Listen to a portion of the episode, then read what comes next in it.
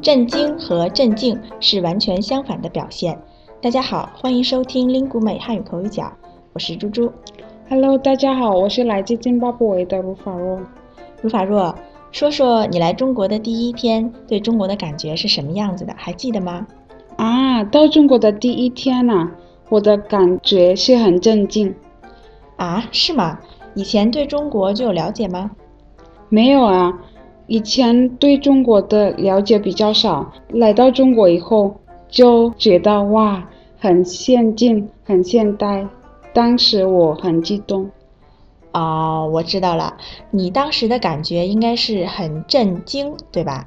但是你刚才说成了镇静了，这两个词的意思可是完全相反的。啊，震惊，对吗？对，震是四声，惊是医生，震惊。震惊的意思，如法若可以解释一下吗？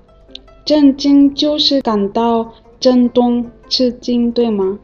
对，比如我们听到飞机失联的消息，都觉得很震惊。震惊表示吃惊、不敢相信的样子。猪猪，我刚才把震惊说成了震惊，你说他们的意思完全相反，所以震惊就是不吃惊的意思吗？嗯，差不多。镇静是说心情安定、平静，就像刚才。我听成你来到中国感到很震惊，我还以为你以前就很了解中国，所以看到中国的时候才很平静呢。啊，我明白了。我第一次看到中国的时候一点都不震惊，现在比较震惊了。是呀，你到现在都待了好几年了，应该一切都熟悉了。对了，还要提醒大家一下，镇静的“静”是四声。震惊的“惊”是一声，一个表示平静，一个表示吃惊。这两个词的意思不仅不一样，而且是完全相反。